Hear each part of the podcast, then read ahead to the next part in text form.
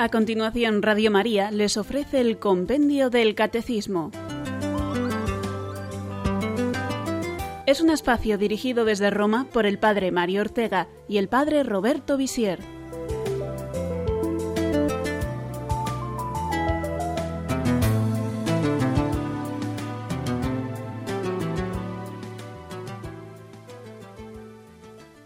Buenas tardes y bienvenidos a nuestro programa de hoy del Compendio del Catecismo en Radio María.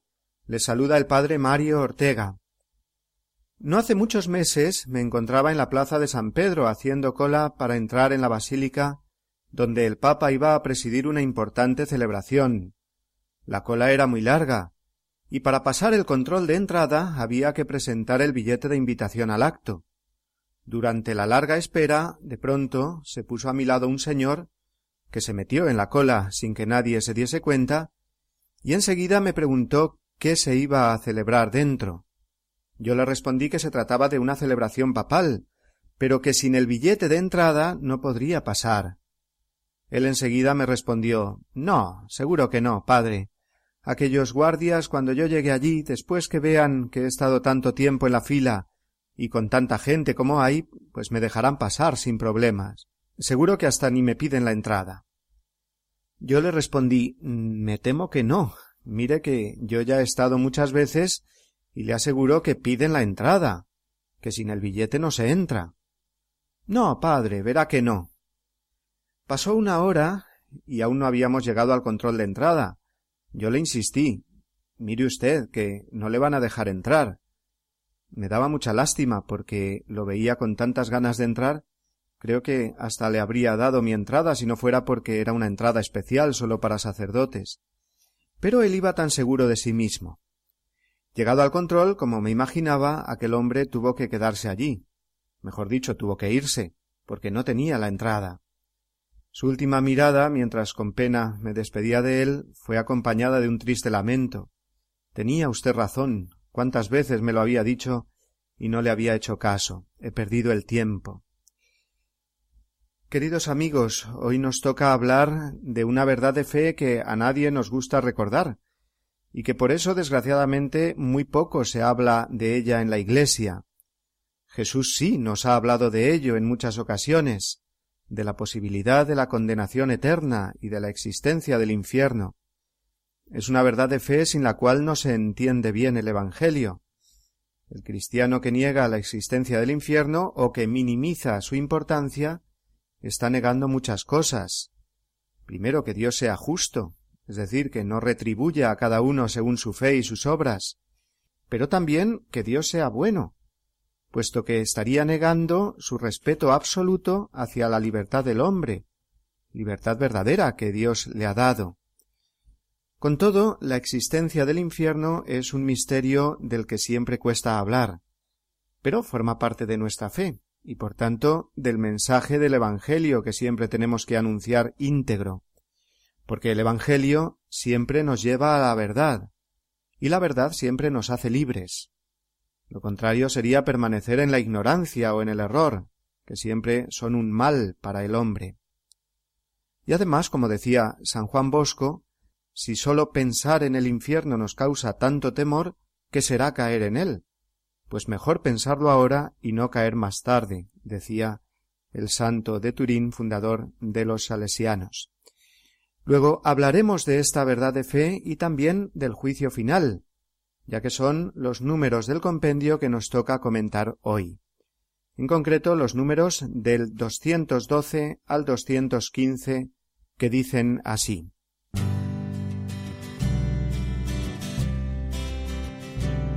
¿En qué consiste el infierno?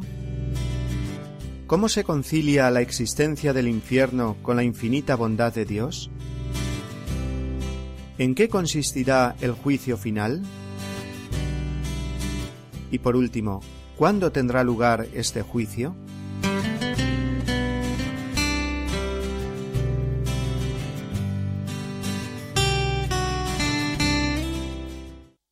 Igual que la felicidad del cielo, decíamos ayer, es imposible que nos la podamos imaginar, pues es de otro orden diverso a los gozos que experimentamos en este mundo, De igual modo el infierno es un estado cuyas penas y dolor tampoco nos podemos imaginar en su justa medida. La expresión fuego eterno, que es la que utiliza Jesús en el Evangelio, es por ello la que más nos puede ayudar a comprender un poco lo que el infierno es. La imagen del fuego, con la que además los artistas a lo largo de la historia han representado este estado de fracaso y dolor definitivos, de muerte eterna. Y es que dicen que el fuego es la realidad que más teme el ser humano, más que caer de las alturas o morir sumergido en el mar. Luego, es lógico que el Señor utilice esta expresión y los artistas representen el infierno mediante la imagen de las llamas, el fuego que no se apaga. Pero debemos saber bien en qué consiste este estado que se representa con la imagen del fuego, y que consiste principalmente en dos clases de penas que comentaremos a continuación, después de escuchar la respuesta precisa y clara del compendio en la que se define lo que es el infierno. Es la pregunta 212. Escuchémosla. ¿En qué consiste el infierno? Consiste en la condenación eterna de todos aquellos que mueren por libre elección en pecado mortal. La pena principal del infierno consiste en la separación eterna de Dios, en quien únicamente encuentra el hombre la vida y la felicidad para las que ha sido creado y a las que aspira. Cristo mismo expresa esta realidad con las palabras, Alejaos de mí, malditos al fuego eterno.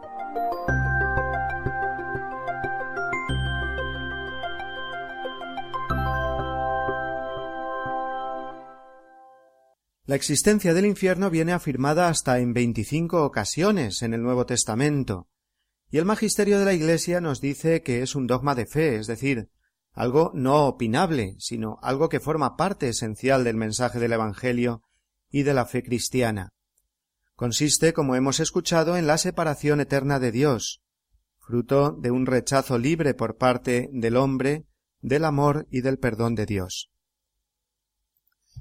Para entender bien el tema del infierno debemos tener siempre en cuenta la realidad de la libertad humana y la bondad infinita de Dios que la respeta siempre. Dios nos ha creado libres y nos da continuamente mientras peregrinamos en este mundo las oportunidades más que de sobra para acogerlo y amarlo, para acoger y amar al prójimo a través de la caridad y del perdón. Rechazar este camino de amor es un acto libre, y la contumacia o perseverancia en este camino alejado de Dios, sabiendo que el tiempo se nos acaba, sigue siendo un acto libre que Dios no puede sino respetar por fidelidad a su bondad. Esto lo veremos más en la siguiente respuesta. Ahora en esta nos preguntamos qué es realmente el infierno. Es, nos ha recordado el compendio, la separación eterna de Dios. Este verse separado eternamente de Dios es lo más horrible, con diferencia infinita de las demás penas del infierno. Y los padecimientos del cuerpo, que en el que muere en pecado mortal resucitará para la condenación, no son tan grandes como la principal pena, que es vivir siempre sin Dios, sin la posibilidad de amar. Es la llamada pena de daño, la privación eterna de la contemplación y el goce de Dios. No pensemos como aquella mujer que preguntó al sacerdote si era verdad eso que se veía en los cuadros, las llamas que envolvían a los condenados y los grandes tridentes de los demonios que les pinchaban. El sacerdote intentó explicarle que la pena más grande del infierno no eran los dolores físicos, sino esa otra pena de daño, que es la de vivir siempre separado de Dios. Entonces la mujer contestó Ah, menos mal. Me imagino la cara del sacerdote al ver que esta señora no había entendido nada, y que se quedaba solo con el pensamiento de esas otras penas que también existen en el infierno y que se llaman las penas de sentido. Es fuego, como dice tantas veces Jesús.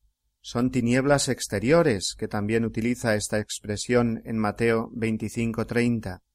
Y estas no son simplemente formas de hablar. Está haciendo referencia claramente a los terribles sufrimientos que también experimentarán el alma y el cuerpo del condenado, los remordimientos eternos de conciencia, las lamentaciones que siempre resultarán inútiles, puesto que no hay ya posibilidad de perdón. Las penas sensibles, dicen muchos santos, serán como quien se está muriendo siempre pero nunca muere ni ha de morir. El cuerpo experimentará de un modo muy vivo y para siempre esos dolores físicos de los que tanto huimos en esta vida. Y finalmente las penas de sentido incluyen también el no tener esperanza alguna de salvación, pues cuando sabemos que un dolor o un mal se van a acabar, ese pensamiento al menos ya nos alivia. Pero es que el infierno es precisamente la imposibilidad de que cese ese estado de dolor. Que con todo, como hemos dicho, y no entendió esa señora de la anécdota de antes, lo peor es la separación de Dios o la pena de daño. Luego, las penas del infierno, distingamos, son dos. La pena de daño, la principal, porque es el verse eternamente separado de Dios, y las penas de sentido, que son los demás tormentos y dolores que experimentan el alma y el cuerpo del condenado, y que se representan con el fuego o con las tinieblas. Aclaremos también esto. Dios no manda a nadie al infierno. Es la persona misma la que lo elige. ¿Y cómo puede ser que elija una cosa así? Porque elige el pecado. ¿Rechazó el hijo pródigo a su padre queriendo positivamente ofenderle y hacerle mal? Pues aunque directamente no quería esto, en realidad sí que lo hizo. Le ofendió y lo rechazó al dar el portazo y marcharse. El hijo sólo pensaba en su nueva vida de placeres y sueños de libertad, pero precisamente al elegir eso, lo que estaba haciendo en realidad era darle la espalda a su padre, rechazar vivir con él, rechazar su casa paterna. Así, de igual modo, quien elige el pecado grave se ha querido él alejar de Dios, y si muere en ese estado, sin reconciliarse antes con él, en ese estado de rechazo a Dios, ese estado de rechazo a Dios se hace definitivo, no es que al ver a Dios cara a cara entonces le venga el arrepentimiento. El arrepentimiento es un cambio interior, y ya explicamos que el cambio sólo se da en el tiempo, no en la eternidad, que es un continuo presente. El que muere en pecado mortal no es que la culpa sea de Dios, que no le perdona entonces, sino que es que no le puede perdonar porque su decisión tomada en vida ha quedado ya inamovible en la eternidad, se ha hecho irrevocable. Esa es la cuestión. Por eso el cielo es eterno, porque quien muere reconciliado y en gracia ya no puede pecar más, y por tanto entra en la comunión de amor definitiva con Dios. Y quien muere en pecado grave, llegada la muerte, ya no puede amar, y por tanto se ve él mismo alejado de Dios. Se da en el condenado esa tensión horrible de saber que está hecho para Dios y para un amor y felicidad definitivas con él, y por otro lado lo rechaza y odia. Siente esa repulsión eterna, que es fruto, nos enseña el Evangelio, de su decisión libre de no amar y no pedir perdón cuando podía hacerlo. Y el infierno es, además, el estado de total y absoluta soledad, puesto que es la negación del amor, el egoísmo más absoluto y definitivo, y por lo tanto es el fracaso, en el fondo, de nuestra libertad, y de nuestras ansias de felicidad. Es el fracaso definitivo del hombre. Pero a la hora de aplicar esto a nuestra propia vida, pues eh, varias cosas hay que tener en cuenta. En primer lugar, ojo con creerse uno bueno y ya merecedor del cielo, porque no roba ni mata, como se suele decir. Faltaría más que robara y matase y encima se creyera con derecho de ir al cielo. Pero al cielo no van sólo los que no hacen el mal, sino los que hacen con todas sus fuerzas, con todo su amor y con fe, las cosas buenas. Ojo, digo, con creerse buenos y libres ya del peligro del infierno, que Jesús no dice Id al fuego eterno vosotros, asesinos en masa, ladrones de millones de euros, tiranos que habéis provocado guerras e injusticias sin fin. Claro que a todos estos les esperará un juicio severísimo. Pero fijémonos que el Señor no cita las cosas malas hechas, sino las buenas que no hacemos. Habla de los pecados de omisión en Mateo 25, 41. Apartaos de mí, malditos al fuego eterno preparado para el diablo y sus ángeles, porque tuve hambre y no me disteis de comer, tuve sed y no me disteis de beber, era forastero y no me acogisteis, estaba desnudo y no me vestisteis, enfermo y en la cárcel y no me visitasteis. Luego vemos que estos versículos son una advertencia para todos. No nos podemos considerar ya santos, ni mucho menos. Quien diga que ama perfectamente ya, que tire la primera piedra, como dice Jesús. Continuamente tenemos que esforzarnos por alcanzar esa perfección en la caridad que nos pide Jesús en el Evangelio. Y el temor al infierno, cuando nos vemos tantas veces faltos de amor, o con un amor tan débil que enseguida fallamos o no perseveramos, pues nos puede ayudar ciertamente. Cuando no nos movemos por amor, al menos que esté ese temor que nos impida caer en el pecado. Luego, la revelación de que el infierno existe y que tenemos que esforzarnos por no entrar en él, este pensamiento, sin llegar a convertirse en obsesión ni en exageraciones malsanas, por supuesto, nos puede ayudar tanto. Por eso Dios nos ha revelado que existe el infierno, para nuestro bien y para que evitemos caer en él. Pero de esto continuaremos hablando tras unos minutos de pausa.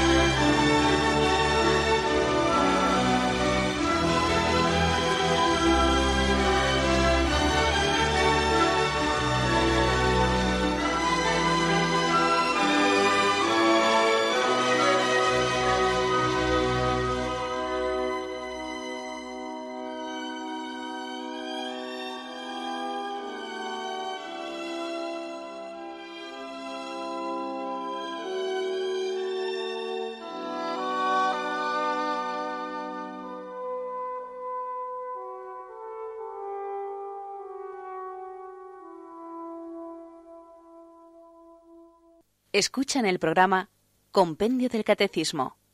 Una vez confirmada por Jesucristo y enseñada por la Iglesia la existencia del estado de condenación eterna que llamamos infierno, la pregunta que continuamente nos asalta es ¿cómo puede esto conciliarse con la infinita bondad de Dios? ¿Cómo puede permitir Dios que alguno de sus hijos viva eternamente alejado de Él? Es ciertamente uno de los misterios más grandes a los que nuestra fe se enfrenta, pero con la ayuda de la enseñanza de la Iglesia, teniendo en cuenta que todos los datos de la revelación me iluminan, porque no existe entre ellos contradicción, sino admirable armonía que puedo ir descubriendo, podemos y debemos dar respuesta a esta cuestión, siempre desde la humildad que nos permite reconocer en todo momento la verdad, que esa es la condición para entender la revelación de Dios, ser humildes. El mismo Jesús lo dijo muy claro Dios revela su verdad sólo a los sencillos y humildes, mientras que los soberbios que piensan que lo saben ya todo, incluso por encima de lo que Dios dice, esa actitud, dice el mismo Jesús, hace que la persona se vea privada de la luz de la revelación. Así pues, con este deseo, como siempre, de encontrar la verdad en la revelación que Dios nos ofrece, escuchemos con atención esta difícil cuestión que recoge el número 213 del compendio. ¿Cómo se concilia la existencia del infierno con la infinita bondad de Dios? Dios quiere que todos lleguen a la conversión, pero habiendo creado al hombre libre y responsable, respeta sus decisiones. Por tanto, es el hombre mismo quien con plena autonomía se excluye voluntariamente de la comunión con Dios y, en el momento de la propia muerte, persiste en pecado mortal, rechazando el amor misericordioso de Dios.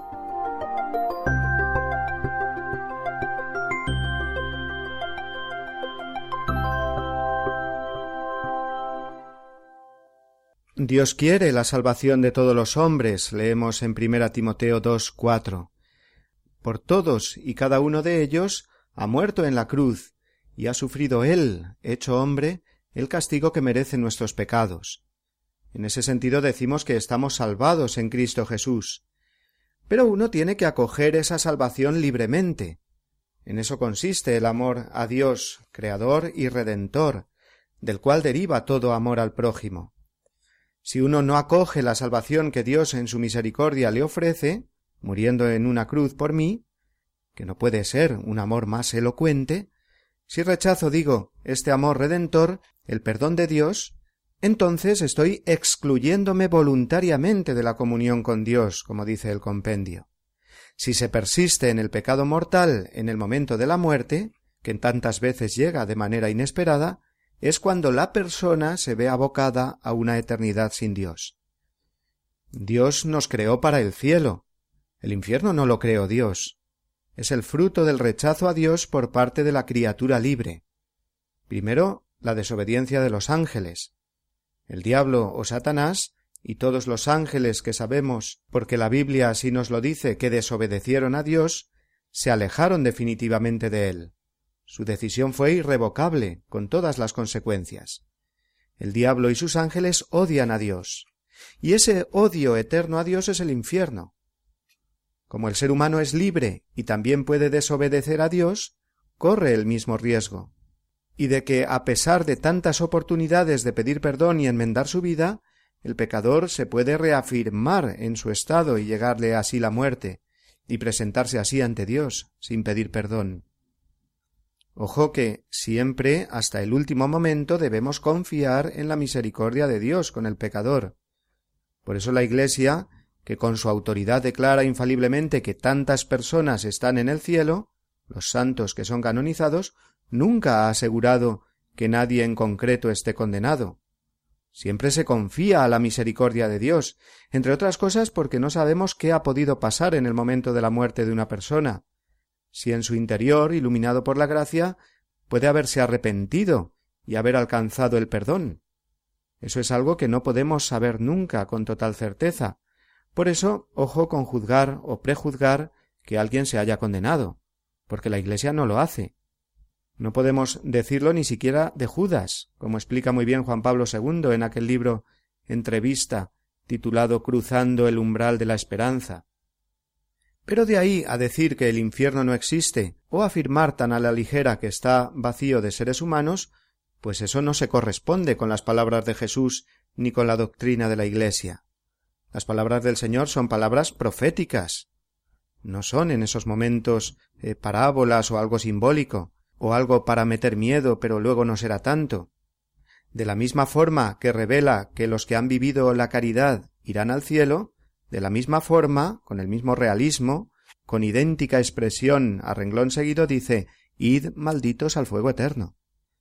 Y el principal engaño al que nos somete el demonio, o nos sometemos nosotros mismos, que nos creemos tan astutos, que al final tantas veces le ahorramos las astucias al mismo demonio, es pensar que el infierno no existe, o que Dios no permitirá absolutamente que nadie caiga en él, hay un libro que muchos de nuestros oyentes conocerán, pero que lo cito aquí porque reconozco que es uno de los libros que más me han ayudado a tomar conciencia de los engaños del demonio, es el libro titulado Cartas del Diablo a su sobrino. Cartas del Diablo a su sobrino, así con este título, de C. S. Luis, que es el autor de las famosas Crónicas de Narnia. Es un libro muy original, muy bien hecho, en el que se recogen una serie de cartas que un diablo experimentado dirige a su sobrino, un diablillo novato al que se le ha encargado la misión de tentar a un joven hasta llevarlo finalmente al estado de pecado mortal y luego al infierno. Este demonio experimentado le insiste mucho en que le haga creer que el infierno no existe, para que se despreocupe de su vida moral y no acuda a la misericordia y al perdón de Dios, para que lleve una vida relajada. Ojo, porque esto es así. Al demonio no le interesa mostrarse. Lo mejor para él es el silencio y la confusión en estos temas de la vida eterna, del infierno, etc. Junto con eso, el demonio nos hace pensar que Dios no puede permitir que ninguna persona se condene, porque esto sería una negación de su misericordia infinita. Pero esto no puede ser así, porque hemos visto que Dios se contradiría a sí mismo si no respetara todas las consecuencias de nuestra libertad. Demasiado fácilmente se niega la existencia del infierno. Y el tercer gran engaño es el que ya comentamos en la pregunta anterior, el de hacernos pensar que sólo se condenan los que cometen pecados que son ya, vamos, de película, pecados de lesa humanidad. Y el catecismo no dice esto, dice que se condenan los que mueren en pecado grave. Y ojo también, como decíamos comentando el discurso escatológico de Jesús, con tantos pecados de omisión, que no les damos importancia, y a tantos pecados veniales, que poco a poco van endureciendo nuestra conciencia, y con la que al final el hombre justifica todo, y hacernos caer fácilmente en el pecado mortal, el camino hacia el infierno no suele ser el de los pecados graves repentinos, dice una de las veces ese diablo experimentado del libro de Luis, sino una suave y resbaladiza pendiente hacia el estado de pecado grave final. También es una tentación frecuente la de pensar si se nos apareciera realmente una persona que viene desde la vida eterna, entonces sí que comprobaríamos que el infierno existe y cambiaríamos de vida. Bueno, pues esta situación sale en el Evangelio. De ella justamente habló Jesús en la parábola del pobre Lázaro y el rico Epulón. Mientras éste estaba en el infierno, que le habían merecido su impiedad y faltas de caridad con el pobre Lázaro, pidió al cielo que Lázaro se apareciese a sus hermanos que aún vivían y les advirtiese del peligro. Concretamente leemos en Lucas 16, 19 Te ruego, Padre, que envíes a Lázaro a casa de mi padre, porque tengo cinco hermanos para que les advierta y no vengan también ellos a este lugar de tormento. Tienen a Moisés y a los profetas, es decir, la palabra de Dios. Eso obtuvo por respuesta.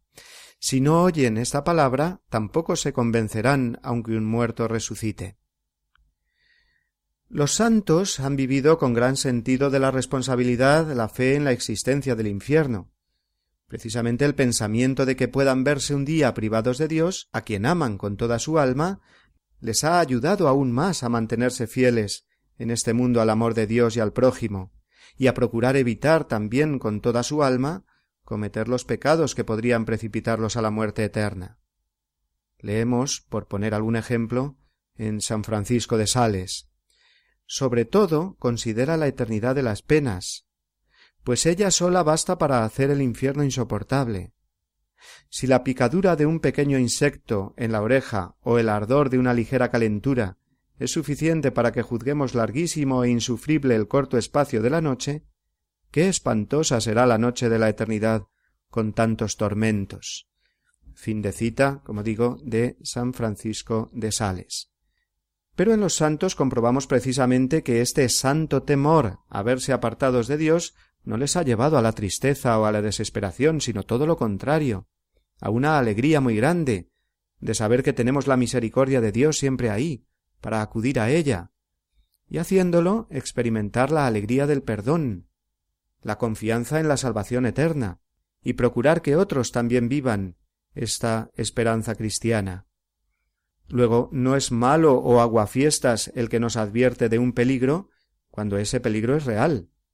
Al contrario, no advertir a alguien que camina por la montaña a oscuras que cerca hay un barranco, eso sí sería de irresponsables y de malvados. Por lo tanto, hemos de vivir esta verdad de fe siempre y ante todo confiados en la misericordia de Dios, la que Él tiene con nosotros y con los demás, y saber compaginar el amor fuerte a Dios con el santo temor de perderlo. temor al infierno, que no es un miedo gratuito y sin sentido. Esto no debe ser así en ningún momento, sino un temor de perder a Dios y por lo tanto una ayuda a vivir siempre más unidos a Él y a morir en Él, en Cristo Jesús. La oración confiada y constante a la Santísima Virgen es de una eficacia total para vernos libres del infierno y vivir esta vida con la alegría del cristiano. Al nombre de Jesús tiemblan los infiernos, y al invocar el nombre de María por ser la madre de Jesús, el único Salvador del hombre, cesan los influjos y tentaciones del maligno para dar paso a la gracia sanadora. Pero llega el momento, amigos, ahora de nuestra segunda pausa musical.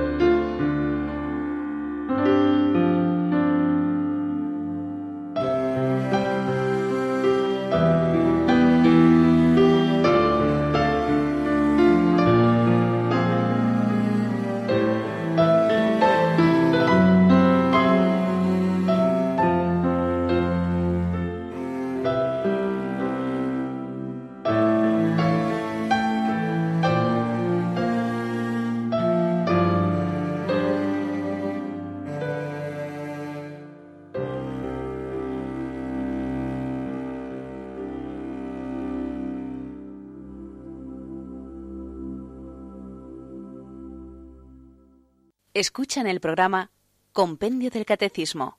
Recuerdo a nuestros oyentes que estamos hablando del artículo de fe Creo en la vida eterna, el último artículo del credo, y que las preguntas del compendio que ya hemos comentado sobre el tema, hoy y en los programas anteriores, han sido las referidas a la muerte en gracia, al cielo, al purgatorio y al infierno, que constituyen los tradicionalmente llamados novísimos, o realidades últimas del hombre. Nos quedan otras dos preguntas de este apartado, las que nos hablan del juicio final. Si recordáis, amigos oyentes, del juicio final también hablamos cuando comentamos el artículo del credo en el que decimos que Jesús vendrá a juzgar a los vivos y a los muertos. De nuevo hablamos del juicio final, esta vez no para hablar tanto de Cristo juez, sino de los hombres juzgados en ese momento, que hay que entender en relación con el otro juicio que llamábamos particular, y que se produce en el momento de la muerte de la persona. La pregunta 214 que escuchamos a continuación nos habla de esta diferencia. Escuchemos. ¿En qué consistirá el juicio final? El juicio final universal consistirá en la sentencia de vida bienaventurada o de condena eterna que el Señor Jesús, retornando como juez de vivos y muertos, emitirá respecto de los justos y de los pecadores, reunidos todos delante de sí. Tras el juicio final, el cuerpo resucitado participará en la retribución que el alma ha recibido en el juicio particular.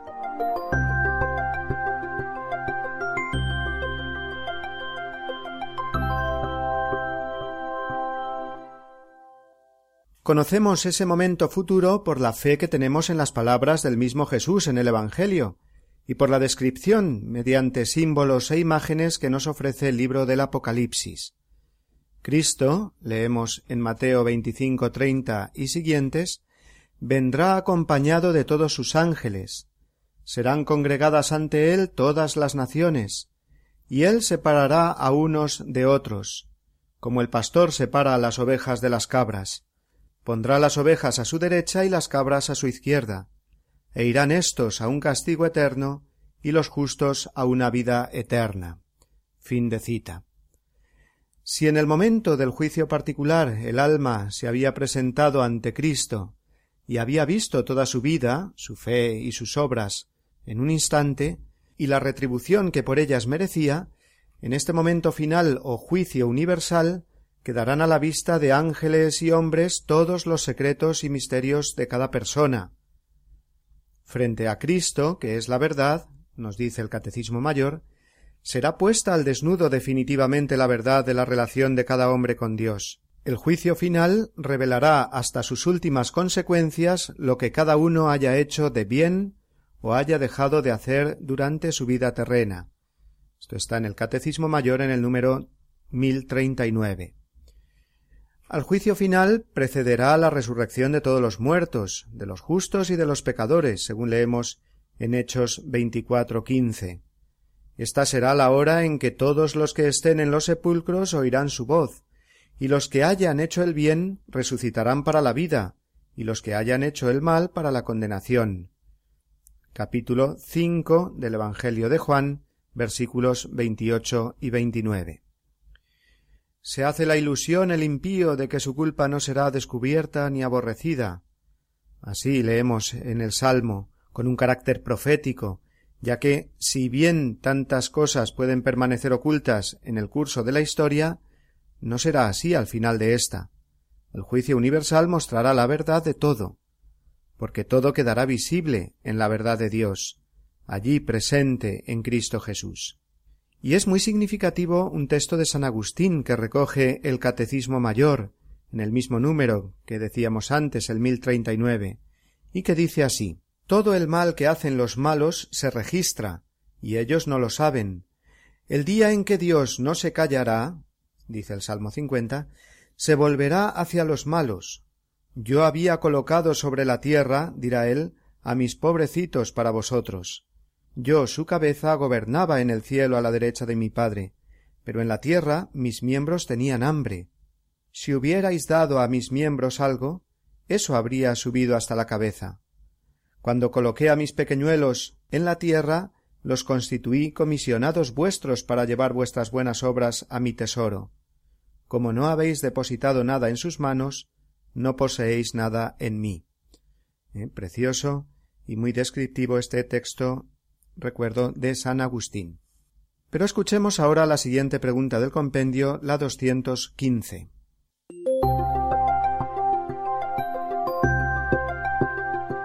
¿Cuándo tendrá lugar este juicio?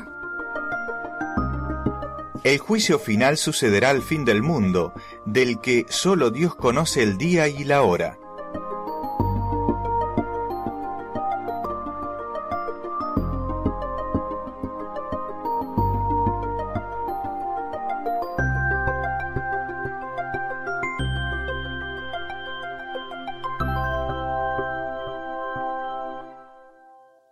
No sabemos ni el día ni la hora. Sabemos que sucederá, porque está escrito, es palabra de Dios. Pero la misma palabra de Dios nos ha dicho que no se revela a los hombres en este mundo cuándo sucederá el momento final de la historia. Sólo Dios lo sabe. Es contrario, por tanto, al Evangelio conjeturar sobre el advenimiento del fin de los tiempos, basándose en presuntas profecías o interpretaciones de textos arcanos, de movimientos de los astros, etc.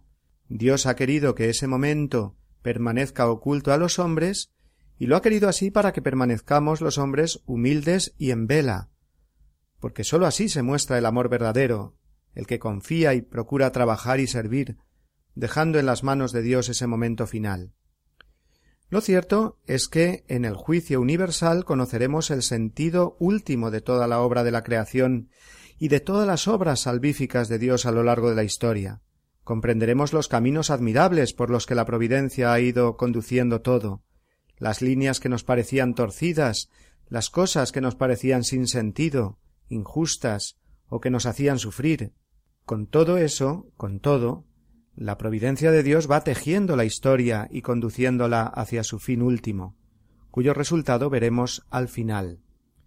La justicia de Dios triunfa sobre todas las injusticias de los hombres, porque su amor es más fuerte que la muerte.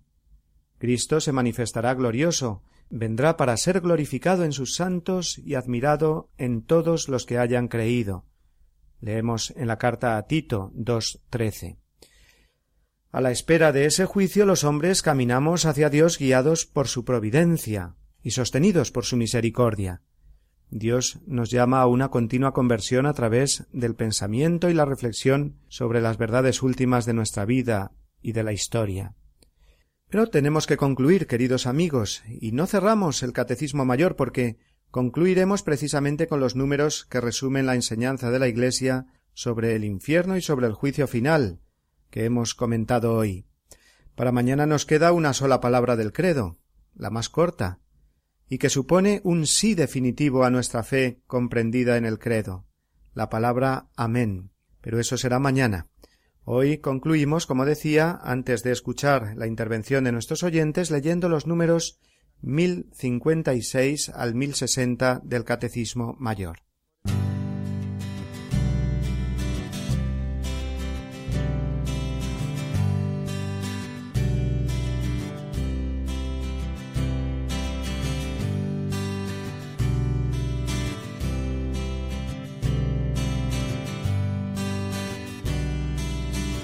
Siguiendo las enseñanzas de Cristo, la Iglesia advierte a los fieles de la triste y lamentable realidad de la muerte eterna, llamada también infierno. La pena principal del infierno consiste en la separación eterna de Dios, en quien solamente puede tener el hombre la vida y la felicidad para las cuales ha sido creado y a las cuales aspira. La Iglesia ruega para que nadie se pierda, Jamás permitas, Señor, que me separe de ti. Si bien es verdad que nadie puede salvarse a sí mismo, también es cierto que Dios quiere que todos los hombres se salven y que para Él todo es posible. La misma Santa Iglesia romana cree y firmemente confiesa que todos los hombres comparecerán con sus cuerpos en el día del juicio ante el tribunal de Cristo para dar cuenta de sus propias acciones. Al fin de los tiempos el reino de Dios llegará a su plenitud. Entonces los justos reinarán con Cristo para siempre, glorificados en cuerpo y alma, y el mismo universo material será transformado. Dios será entonces todo en todos, en la vida eterna.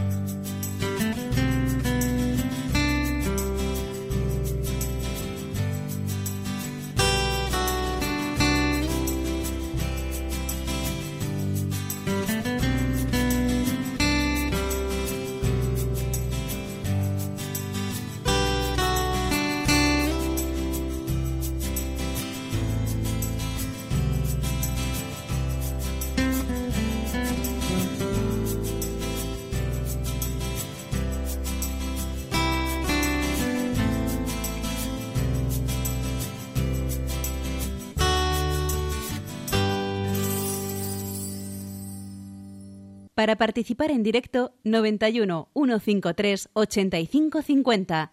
91 153 8550.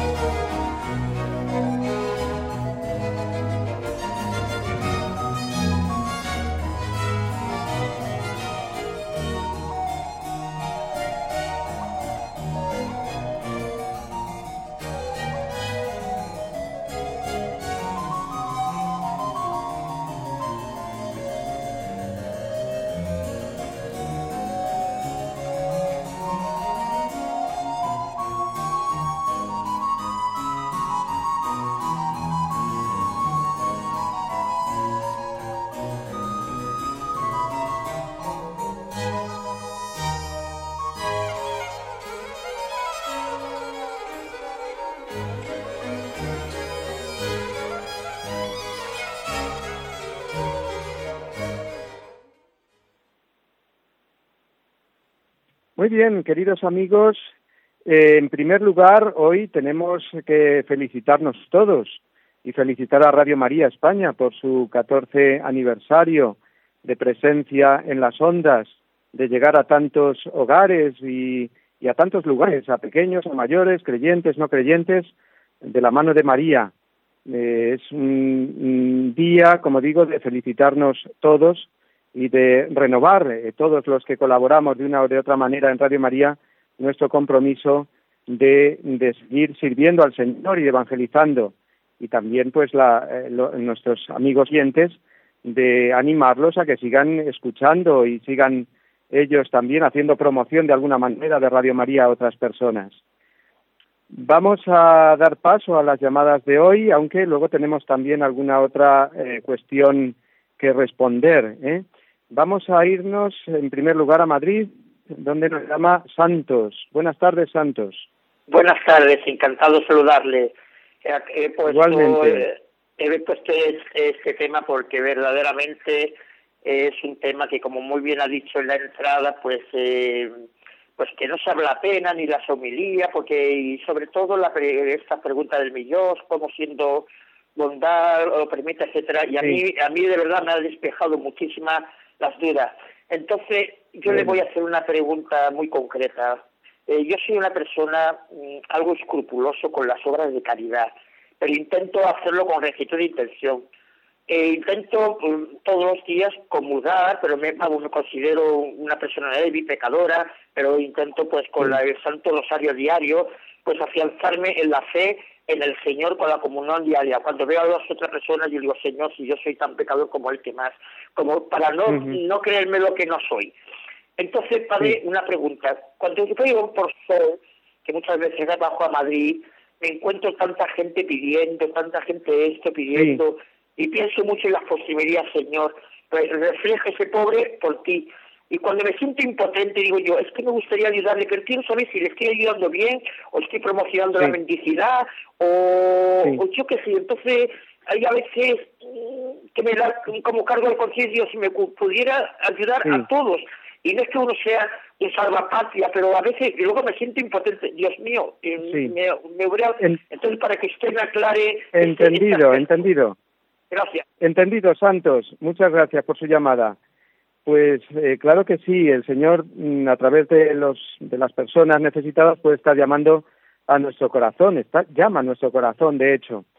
Lo que es verdad es lo que nos dice eh, nuestro amigo Santos, que no sabemos hasta qué punto si esa persona en concreta lo necesita de verdad, no lo necesita, eh, va a ser para promocionar, como dice muy bien Santos, la mendicidad, ¿no?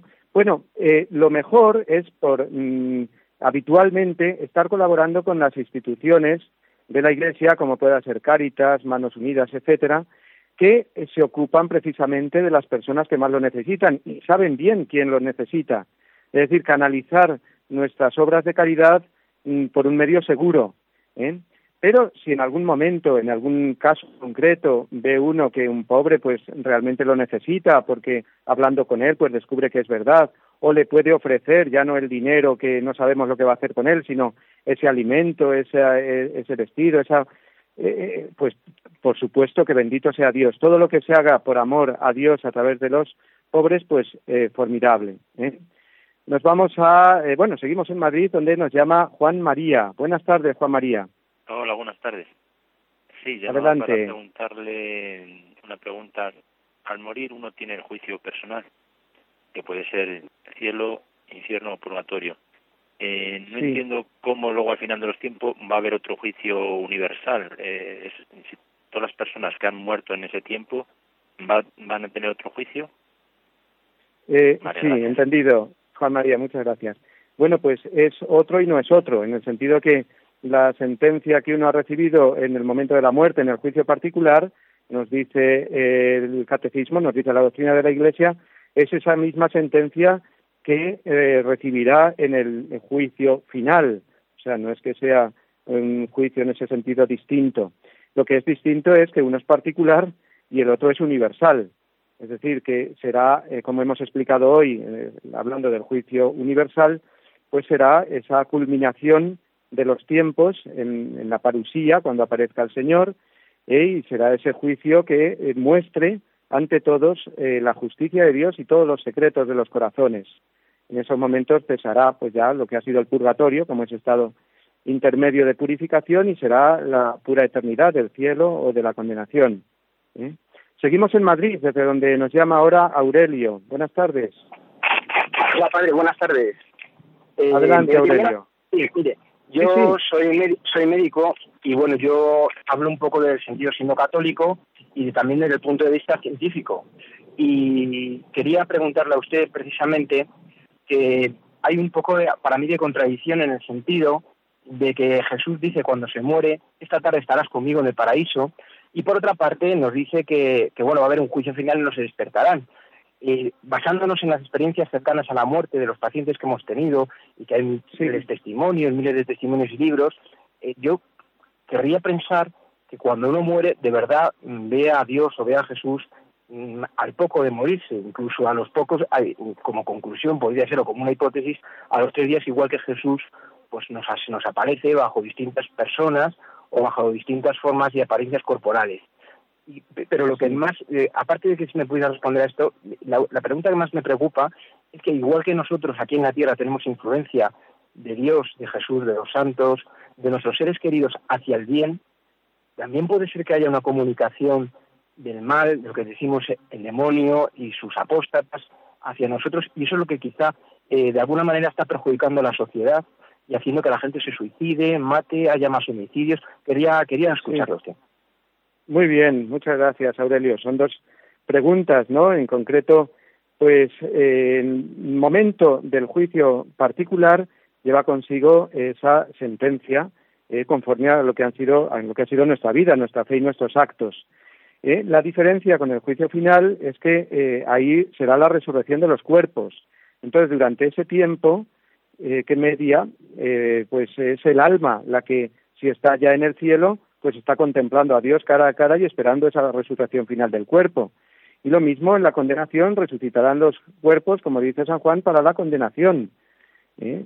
Y en el purgatorio, el purgatorio pues son las almas, nada más. en cuanto eh, eh, hayan sido purificadas y llegue el final de los tiempos, pues se unirán a sus cuerpos para gozar de Dios, toda la persona entera, ¿no? Y lo que nos dice nuestro amigo Aurelio también de la, de la influencia del maligno en, cada persona y en la sociedad, pues es un hecho, claro. Nos influye con tentaciones, nos influye pues con malos pensamientos, eh, malos deseos, y esencia se nota, por supuesto, en la sociedad. Y el mal, pues está ahí, pues por mucha influencia del maligno. Luego está también nuestra debilidad, nuestro egoísmo, por supuesto. O sea que es un cúmulo de, de todo lo que se junta de la maldad por un lado del demonio y también de nuestra debilidad y de nuestra propia maldad. Pero mm, no quería terminar sin contestar a una pregunta que nos hizo el otro día un oyente sobre el significado de la ignorancia afectada. ¿eh? Y es que viene muy bien comentarla hoy, como ya le dije a este oyente el otro día, porque se trata de la ignorancia que nosotros eh, queremos, o sea, que nosotros consentimos deliberadamente permanecer en esa ignorancia. Por ejemplo, cuando nos damos cuenta, bueno, mm, esto si lo si me entero de esto a lo mejor mm, me va a comprometer más ¿eh? en una catequesis por ejemplo que he oído uy pues esto veo que el señor me está pidiendo que profundice más pero por otro lado si profundizo más pues eso me va a comprometer más en mi vida cristiana y eso no quiero entonces prefiero que eh, denunciar a, hacer más de estas cosas por, por evitar ese mayor compromiso pues eso sería sería una ignorancia afectada es decir una ignorancia deliberadamente querida, ¿no? Que yo quiero deliberadamente, puede ser más o menos grave, en fin. Eso ya pues lo, lo completaremos y lo comentaremos mucho más cuando lleguemos a los temas y a las preguntas sobre la moral, que es la tercera parte del compendio. Y ahora pues nos tenemos que despedir, es ya muy tarde, ha llegado la hora de despedirnos y lo hacemos como siempre de la mano de María. Dios te salve María, llena eres de gracia, el Señor es contigo. Bendita tú eres entre todas las mujeres, y bendito es el fruto de tu vientre, Jesús. Santa María, Madre de Dios, ruega por nosotros pecadores, ahora y en la hora de nuestra muerte. Amén. Y la bendición de Dios Todopoderoso, Padre, Hijo y Espíritu Santo, descienda sobre vosotros y os acompañe siempre. Hasta mañana, si Dios quiere.